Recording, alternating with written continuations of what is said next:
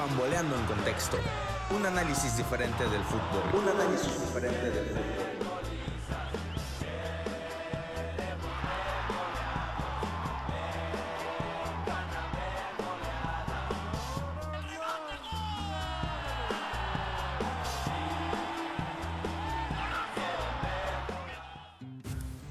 ¿Qué tal amigos? Sean muy bienvenidos a este segundo capítulo de su podcast Pamboleando en Contexto. El día de hoy hablaremos sobre un tema un tanto polémico para todos los mexicanos. Hablaremos de nuestra selección, la selección mexicana retomando un poco el capítulo pasado donde mencioné que a la Liga MX no se le considera grande porque la selección mexicana no ha conseguido un mundial, porque títulos importantes sí hemos conseguido. Tenemos una confederaciones, somos los máximos campeones de la Copa Oro, que es la competición de, de nuestra confederación, que es la CONCACAF pero sí concuerdo con, con, los argentinos, brasileños y demás sudamericanos que, que, a México le falta un mundial para poderse considerar grande en el fútbol. Y créanme, es que equipos los hemos tenido, como aquella selección del Mundial del 94, con grandes jugadores como Jorge Campos, Luis García, Hugo Sánchez, Carlos Hermosillo, Nachito Ambriz, Benjamín Galindo. Y uff, me puedo cansar de decir todos los jugadores que se tuvieron ese mundial. Sin embargo, ¿qué pasó? La mentalidad mexicana volvió ese famoso jugar como nunca, pero perder como siempre, es algo que a la selección mexicana la ha identificado y la ha perseguido por, por todos los mundiales que se han jugado. Digo, tampoco podemos olvidar esa selección de 2014, que en octavos volvimos a caer contra esa Holanda, esa Holanda donde el penal de Robben pues nos robó el sueño a todos los mexicanos de, de llegar al, al quinto partido. El quinto partido es otro tema muy importante de la selección mexicana. Solamente en dos ocasiones hemos llegado al quinto partido y las dos veces en mundiales que se han jugado en nuestro país. En aquel de México 70, donde recordamos esa gran figura de Pelé, y en aquel México 86, donde la gran figura fue ni más ni menos que un tal Diego Armando Maradona. Y es que ese es otro asunto.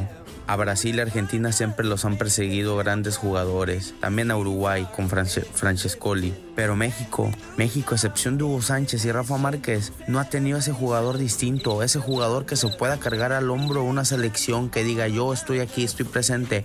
Lo más cercano que llevamos a tener ese jugador fue el gran emperador azteca, Cuauhtémoc Blanco Bravo, señores. Cuauhtémoc Blanco era ese jugador de selección ese jugador que amaba los momentos difíciles, que le encantaba darse a lucir. Aquel Mundial de Corea 2002 haciendo la cuautemiña, uff, como lo digo, recordar es vivir, señores. Sin embargo, México ha carecido de ese gran líder del que se habla. Nunca hemos tenido un Pelé, nunca tendremos un Maradona. Ojalá en un futuro pueda tragar mis propias palabras y decir, nació en México el nuevo sucesor del fútbol, pero seámonos sinceros, es algo que, que se ve muy lejos y todo por la mentalidad del mexicano. Esa mentalidad de es mejor competir y no ganar. No, no, no, no. Lo importante siempre debe ser ganar, no competir. Competir, puede competir quien sea, pero eso es lo que diferencia las grandes selecciones de una selección chica como la nuestra. Porque hay que decirlo, la selección mexicana es cierto, es una selección chica, que está en crecimiento aún, totalmente de acuerdo, pero no deja de ser una selección chica. No nos podemos comparar en cuestión selecciones con una Argentina, con un Brasil, mucho menos con una Alemania, con Italia, por supuesto que no. La selección mexicana es una selección en transición.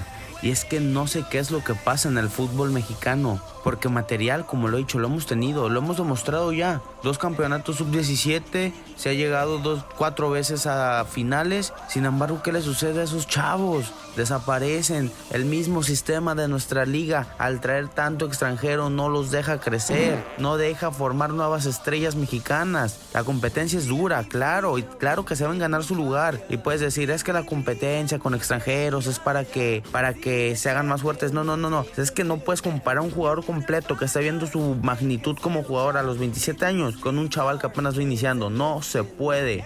Y habrá uno que otro que me dirá, Oye, pero es que en, México tuvieron Hugo Sánchez o tuvimos Hugo Sánchez. Claro, se tuvo Hugo Sánchez y se agradece haber tenido un futbolista como lo fue Hugo Sánchez. Lo que hizo Hugo Sánchez en Europa, wow, es de admirar. De hecho, el otro día estaba escuchando en el chiringuito que dijeron, solamente Messi y Cristiano han superado lo que Hugo Sánchez hizo en España.